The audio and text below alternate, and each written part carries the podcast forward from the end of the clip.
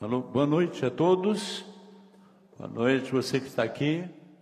Boa noite para você que está aí longe também. É, mas apesar de estar longe, está perto, né? Juntinho aqui. Tá bom? Eu quero convidar você a fazer uma viagem comigo. Não, não, não, não é ali no Corcovado, nem no Beto Carreiro também não. É? Mas eu quero pedir na Lua? Não, também não, um pouquinho mais longe. Nós vamos aonde? Na sua imaginação. Imagine só você olhando para uma noite enluarada, cheia de estrelas, né? coisa bonita. Mas de repente, numa noite em que tudo esteja escuro, que você não vê nada não vê uma estrela, não vê uma lua. E na viagem que eu quero convidar você a fazer comigo, é como se você estivesse lá no universo, fora da Terra, fora de si, longe, olhando o universo e não vendo nada. Rodava para todos quanto é não via nada, nada. Nessa viagem eu quero dizer que era assim com Deus. Ele olhou e não tinha nada. E de repente ele, com Jesus, o Espírito Santo estava lá, a trindade que sempre existiu, ele resolve criar algumas coisas com todo o poder que ele tem. E de repente ele cria as águas. E o Espírito do Senhor nos diz a Bíblia que pairava sobre as águas, andava sobre as águas, não era bom, e Deus então resolveu fazer uma parte seca, chamada terra, e fez separação entre água e terra. E aí você conhece a história. Ele começou fazendo os luminares também, as estrelas, os planetas, os sóis, as galáxias. Depois ele olhando para a terra, criou a vegetação, as árvores, as plantas. E na água colocou os animais, os peixes. E no ar colocou os animais, os, as aves. Na floresta, na mata, no campo, os animais também. Que viagem que nós estamos fazendo! Foi assim que Deus fez. De repente, Deus olha para tudo isso e conversa. A Trindade batendo papo. Gente, depois de tudo isso, vamos deixar algo nosso também nisso? Vamos criar seres iguais a nós, semelhantes a nós? Vamos deixar eles viverem aqui?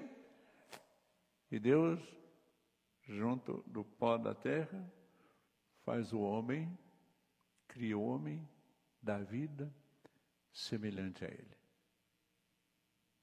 Depois, como todos os animais, ele faz a mulher também.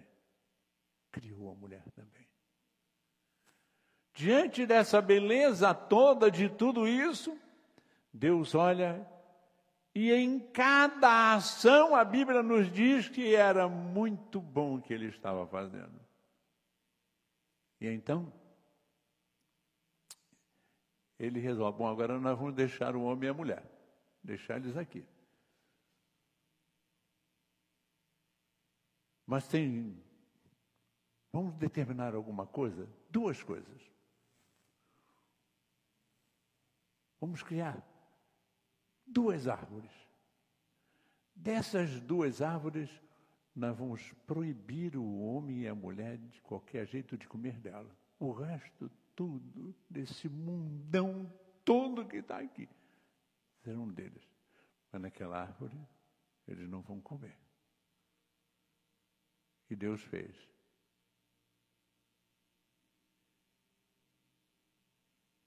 E por incrível que pareça, diante de tanta coisa que estava diante dos homens, eles resolveram comer daquela árvore. Pegou toda aquela criação, a, a, criação master, aquilo melhor que Deus fez, a sua imagem e semelhança, errou diante dele. O homem já não era tão espiritual, já não era tão santo quanto aquele que o criou. O pecado chegou.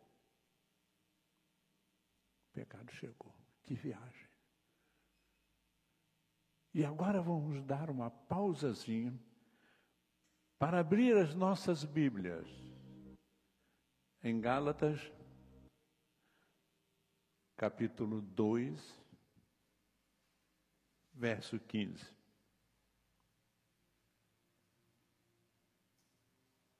Quero convidar a você a em casa também abrir a sua Bíblia.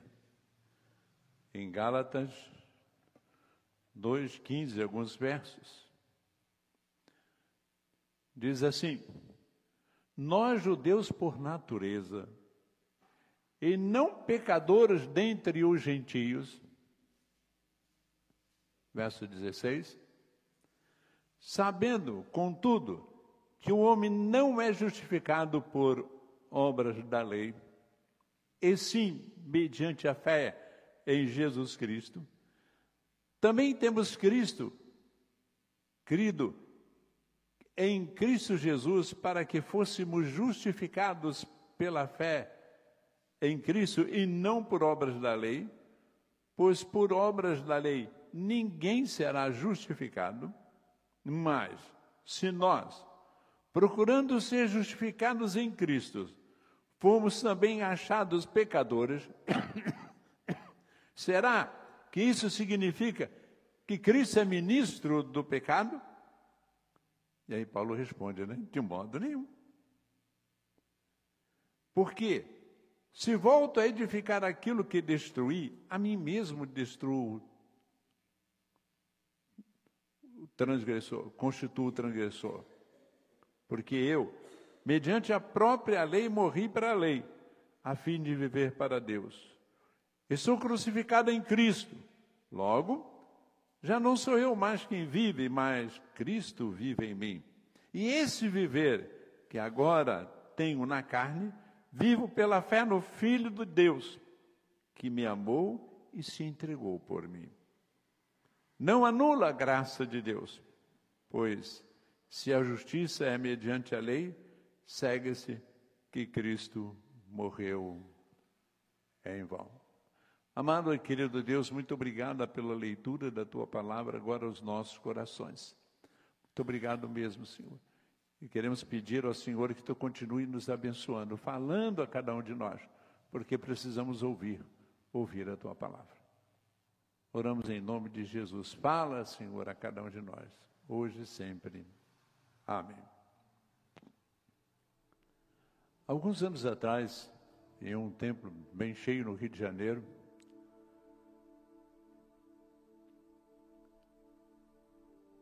foi lido aquele texto que diz assim: Deus olhou lá dos altos céus para a terra, procurando encontrar um justo, em outras palavras, um que não pecasse. E não achou nenhum, nenhum sequer.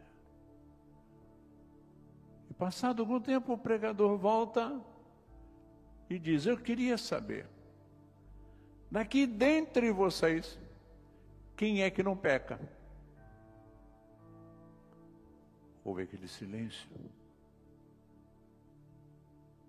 E ele repetiu: Não é possível.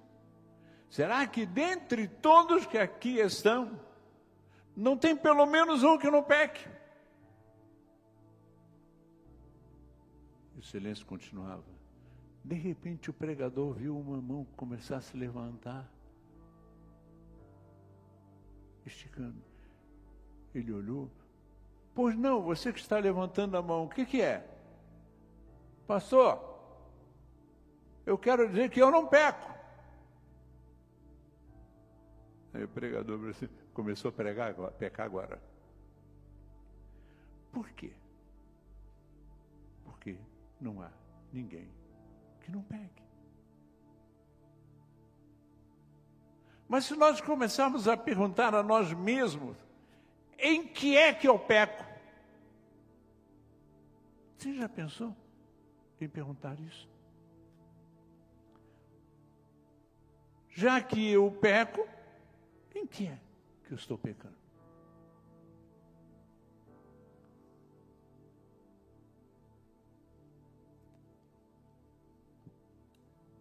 Se nós formos, meus amados, olhar para cada um ser humano, no egoísta que nós somos, naquilo que nós somos, nós vamos achar que nós não pecamos.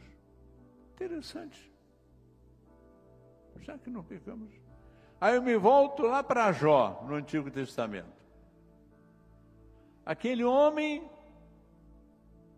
que todos nós encontramos e sabemos da história da fidelidade dele para com Deus. E ele lá em Jó, no seu capítulo 10, no versículo 14, Jó capítulo 10, 14, ele diz assim: Se eu pecar, olha só o que, que Jó está dizendo, hein? Se eu pecar, tu me observas. Jó, naquele momento de análise da vida dele e do poderio de Deus. Epa, desculpe, ainda, ainda não terminei a gripe ainda. Ele disse: Se eu pecar, tu me observas. Está ali. Ó. E da minha iniquidade não me perdoarás. Olha só.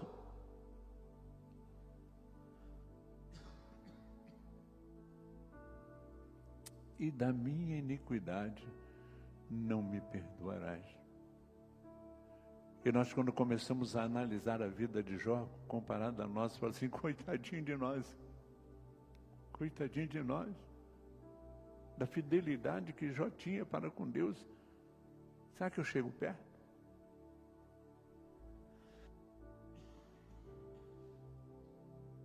Mas aí eu gostaria de fazer um, uma viagem agora para o Novo Testamento. 1 João 5,18.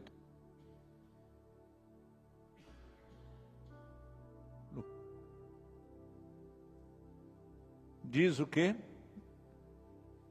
João 5 de 18. Sabemos que todo aquele que é nascido de Deus não vive em pecado. Porque quem é nascido de Deus não guarda em si mesmo o mal, e o maligno não pode tocar nele. Que isso? O que é que João está dizendo aqui? Sabendo que todo aquele. Obrigado, Lucas.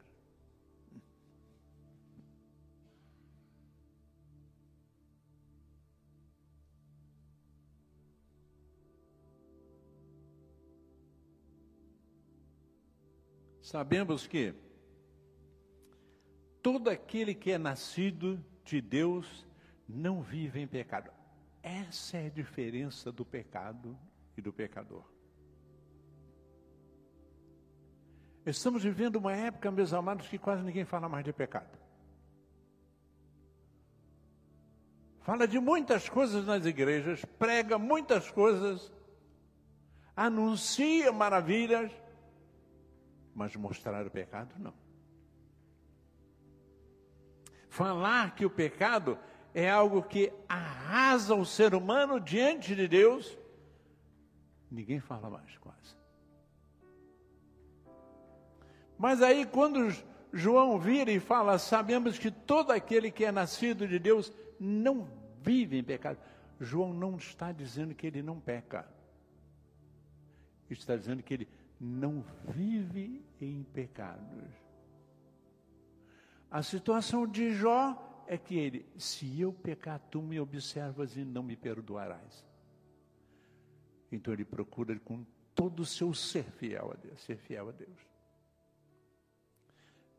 Depois que Cristo veio trazendo a graça, a bondade da salvação, a salvação através da graça, o pecado é uma coisa que Deus perdoa. Nós pecamos e Deus perdoa. Mas aquele que tem Cristo no coração, tem Deus no coração, não vive pecando. Ele pede o perdão a Deus e pede forças para não cometer mais aquele pecado. Ou seja, não se deleita no pecado, não tem prazer no pecado. Mas tem gente que diz né, que o pecado é coisa muito boa, né? Porque se não fosse, ninguém pecava, né? Mas o viver pecando é que é o problema, meus amados. O ser humano tem que fugir do pecado, ele tem que entender que é pecador. Não é virar para Deus, Senhor, tu sabes que eu sou um servo teu, não peco, eu não peco. Não é isso. Me ajude a não viver pecando, Senhor. Quem é nascido de Deus guarda a si mesmo. O que, que é fugir do pecado, meus amados? É guardar a si mesmo. Se Jesus veio para nos dar vida e vida eterna nos céus, e nos céus não entra pecado, mas entra o pecador, então eu tenho que guardar a mim mesmo. O pecado tem que fugir de mim, eu tenho que tirar ele de mim, com todas as forças que Deus me dá. E é por isso, meus amados, que João vai dizer algo que muita gente não acredita ainda. Não acredita ainda. Aquele que é de Deus, maligno, não toca nele. Você sabe o que, é? Quando 1 João 5,18 termina esse verso dizendo isso, e o maligno não lhe toca é que o diabo não tem força em nós. O diabo não tem força em nós. Às vezes eu sou criticado porque eu digo que o diabo não entra aqui. Tem gente que diz, né?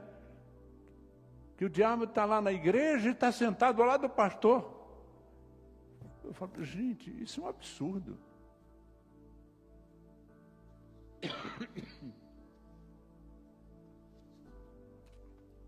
Sabe por quê? Porque se nós estamos com Deus aqui, se estamos com Cristo aqui, aqui dentro nós temos a luz. E como temos a luz, as trevas não entram. Pastorei a igreja, primeira igreja de Barra Mansa, no bairro chamado Ano Bom, no centro da cidade. E um dia eu fiz um estudo sobre isso. O diabo não entra no templo. É claro. É claro. Que se eu for no templo e falar assim, eu vou lá, vou mostrar que eu tenho poder sobre o diabo, eu vou chamar o diabo para entrar lá. Se eu chamar, é capaz de entrar mesmo. Mas eu fiz um estudo sobre o diabo não entra no templo. Passado alguns meses, Estava pregando, terminei a pregação. Um diácono veio e falou assim: Pastor, tem um senhor lá embaixo, o senhor precisa ir lá e está endemoniado. É, o, o templo era em cima e salas embaixo. Chamei dois presbíteros, irmãos, fica aí na porta de, conversando com o pessoal que eu vou lá embaixo. Cheguei lá, tinha um jovem endemoniado realmente. E depois de conversar, de falar com ele, realmente o espírito maligno deixou ele, ele foi tranquilo para a casa dele e eu chamei o diácono. Meu irmão, como é que você sabia que ele estava endemoniado? Eu fiquei curioso. Como é que você sabia? Sabe por quê, pastor? Aqui estava a porta do templo. Ele vinha, botava o pé, fazia assim, assim e voltava. Daqui a pouco ele vinha, botava o pé para entrar e não entrava. E eu senti que alguma coisa estava impedindo ele de entrar. Aí eu lembrei daquele estudo que o senhor falou. O diabo não entra no templo. Então ele está com o diabo no corpo. Está endemoniado. Então eu convidei ele e mais dois irmãos Nós fomos lá embaixo, ficamos com ele e eu vim avisar o senhor.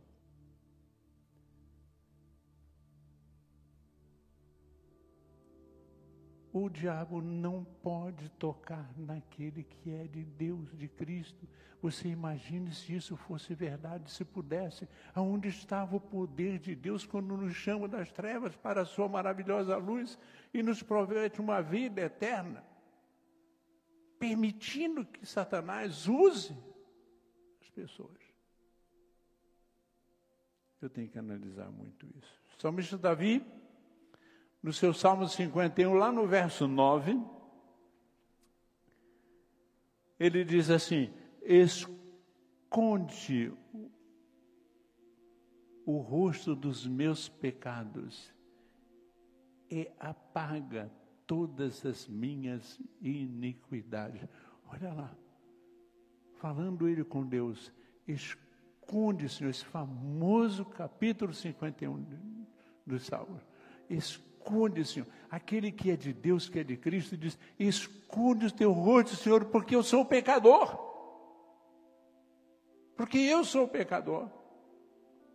Com tudo aquilo que Davi era, ele sabia que era pecador, irmãos, nós sabemos que somos pecadores mesmo. Voltando em Jó, lá no seu capítulo 13, verso 23, ele diz assim: Quantas culpas e pecados eu tenho? Uma pergunta que ele faz. Quantas culpas e pecados tenho eu? E, e aqui, Jó fala algo extraordinário, meus amados, quando ele diz assim: notifica-me da minha transgressão e dos meus pecados. Quantas culpas e pecados tenho eu? mostra-me a minha transgressão e o meu pecado. A oração daquele que é fiel a Deus, ele quer ser tão fiel a Deus que mais sabe que está pecando, sabe que erra, mas ele diz: Mostra-me, Senhor, os meus pecados, mostra-me, Senhor, a minha transgressão. E eu tenho certeza que se Deus fizer isso conosco, nós vamos sentir que temos que parar de fazer aquilo que desagrada a Deus. Voltando ainda, em 1 João, capítulo 3, verso 5, nós vamos ler assim: Sabeis também que ele se manifestou para tirar os pecados, e nele não existe pecado. Como é que Cristo conseguia tirar o pecado e que Ele consegue tirar o pecado de nós. Como é que Ele faz isso? Qual é a capacidade que, que Cristo tem para isso? Hein?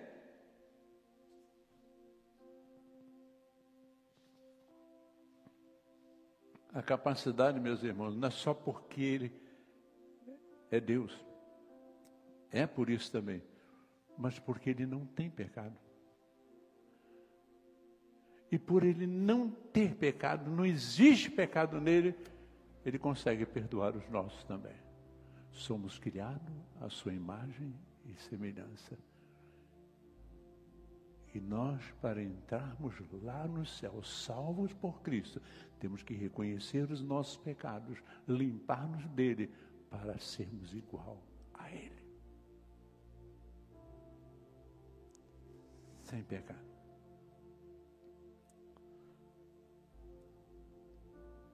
Então, meus irmãos, com essa situação,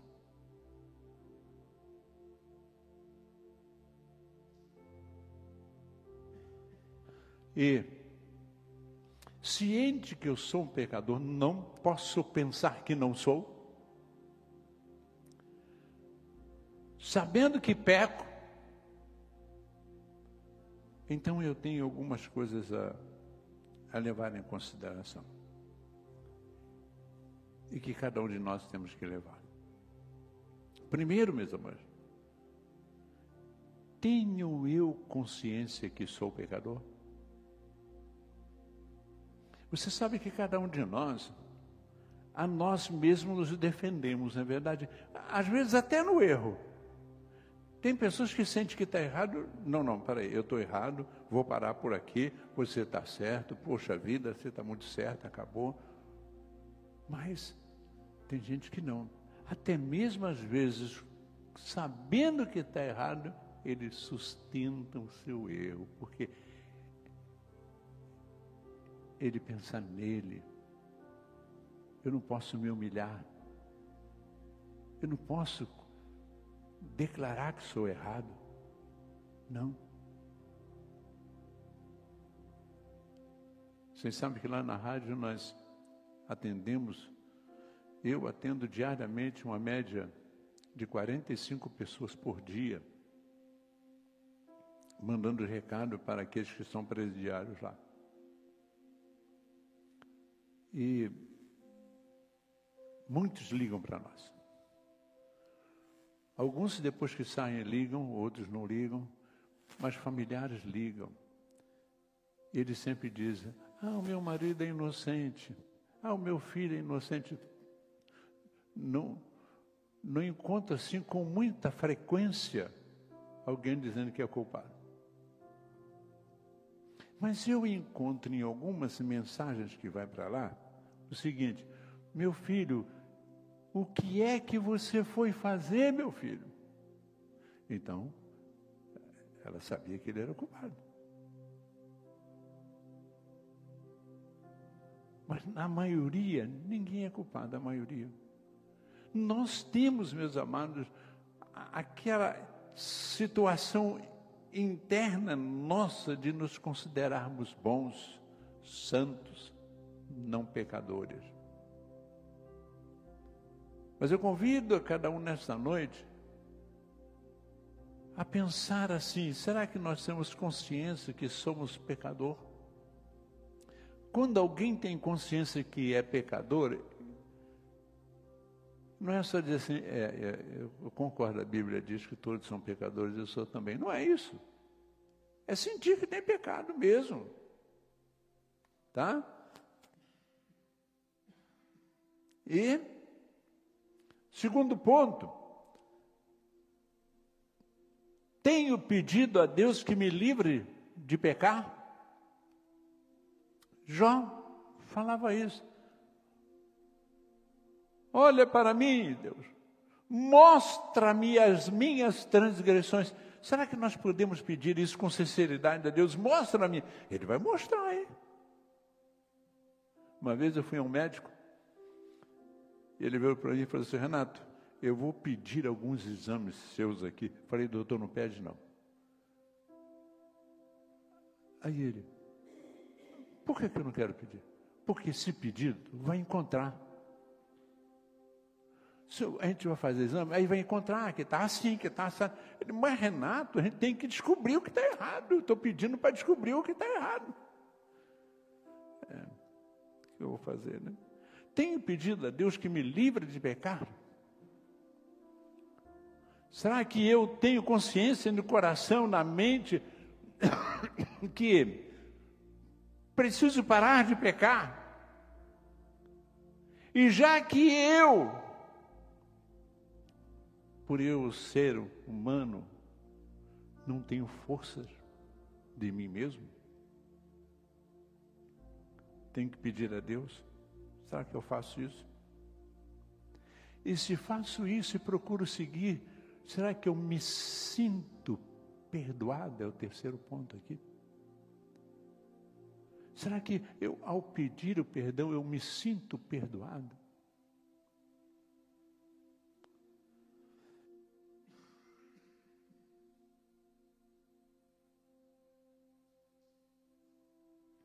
Eu acho, pastor André, aqui, se eu pregasse domingo passado, não chegava no meio da mensagem, né? Mas, irmãos, quando nós temos consciência que pecamos, e às vezes não sabemos em que pecamos,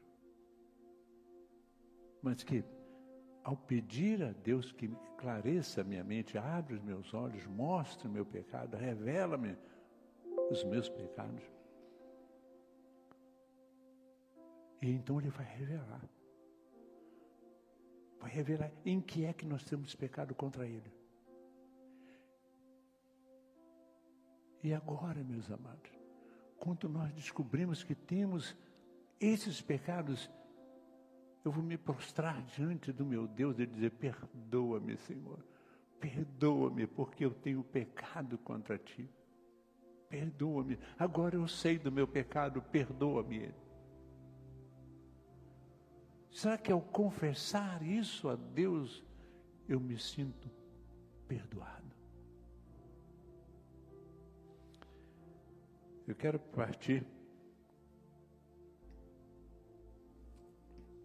para a quarta posição aqui, meus amados,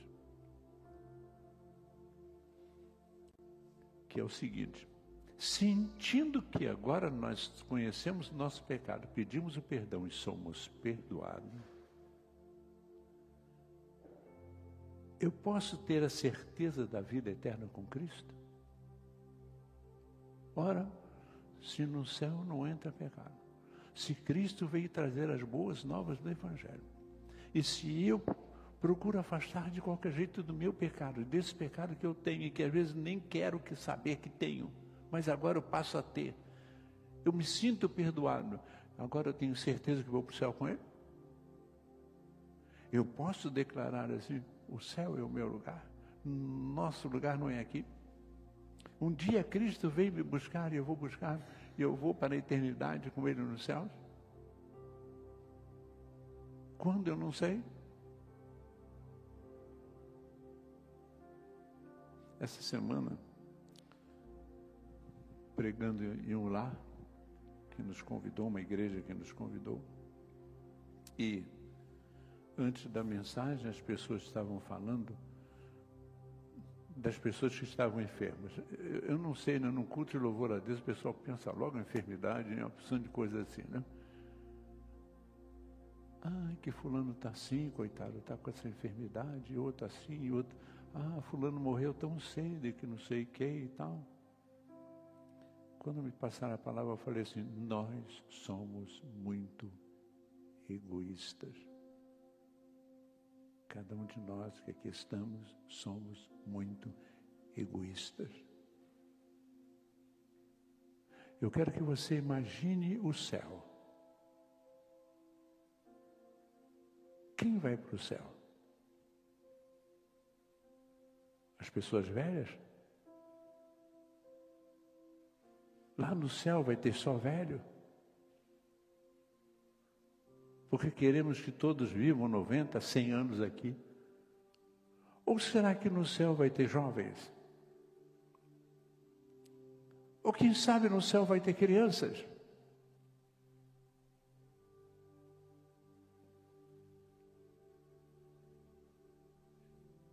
E os idosos que vão daqui, morrem aqui, vão para o céu, depois receberão um corpo transformado, mas idosos. Os jovens que morrem na sua juventude vão para os céus na sua juventude. As crianças que morrem crianças vão para os céus. Jesus tomou as criancinhas no colo e disse: Deixai vir a mim os pequeninos, porque deles é o reino dos céus.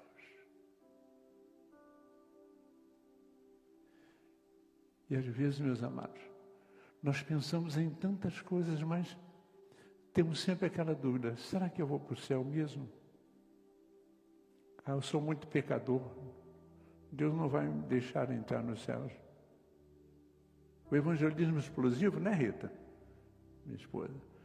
Pergunta isso, né? Uma das primeiras perguntas que o evangelismo explosivo faz, né? Você tem certeza que quando morrer dessa vida você vai entrar nos céus?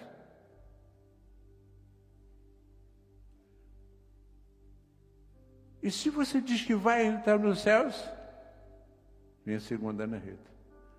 Deus lá na porta vai chegar e vai perguntar a você: por que é que eu tenho que deixar você entrar no meu céu?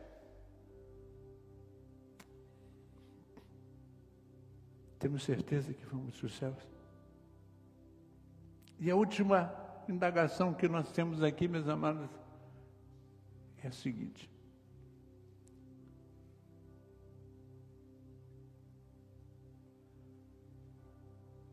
somente eu vou para o Pai ou vou para o céu? Ou tem mais alguém que vai também? Essa pergunta é muito importante. Por que, que é importante? Porque quando nós sentimos o perdão dos nossos pecados, sentimos que somos pecadores, sentimos o perdão dos nossos pecados, pedimos a Deus que mostre os nossos pecados, ao mostrar os nossos pecados, nós pedimos perdão a Ele. E, ao pedir perdão Ele, eu me sinto perdoado, e ao me, sinto, ao me sentir perdoado, eu posso ter a certeza de uma vida eterna com Ele nos céus. E ao sentir que eu tenho uma vida eterna com Ele nos céus, eu tenho que sentir que outras pessoas também vão para lá.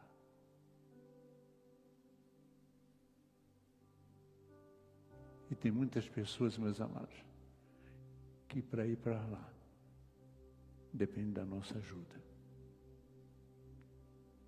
da nossa oração, do nosso convite, de nós falarmos de Jesus para eles de deixar que o Espírito Santo haja na vida deles, para que Cristo os salve. Então nós que somos salvos, uma certeza tão grande no coração que vamos para os céus. Nós temos que amar as pessoas a fim delas também irem para os céus. Mostrar a cada um aquela fé que nós temos, aquela certeza que nós temos e mostrar que elas precisam ter essa certeza também de ir para o céu. Meu querido ouvinte, irmãos que aqui estão, hoje Deus fala ao meu coração e ao nosso coração. Somos pecadores, mas somos pecadores de coração aberto para deixar Deus mostrar nossos pecados. Peça perdão. Se sinta perdoado. Se sinta salvo com o Senhor nos céus. Vamos orar, que eles puderem ficar de pé. Senhor Deus, te adoramos quando aqui estamos, Senhor, no, na tua casa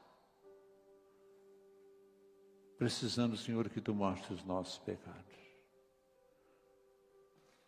Sentimos, Senhor, que somos pecadores. Mostra-nos, Senhor, os nossos pecados. Não deixe que o egoísmo e que o nosso amor próprio coloque dentro de nós de que nós não pecamos. Nós sabemos que pecamos. Mas nesse saber, Senhor, esclarece a nossa vida.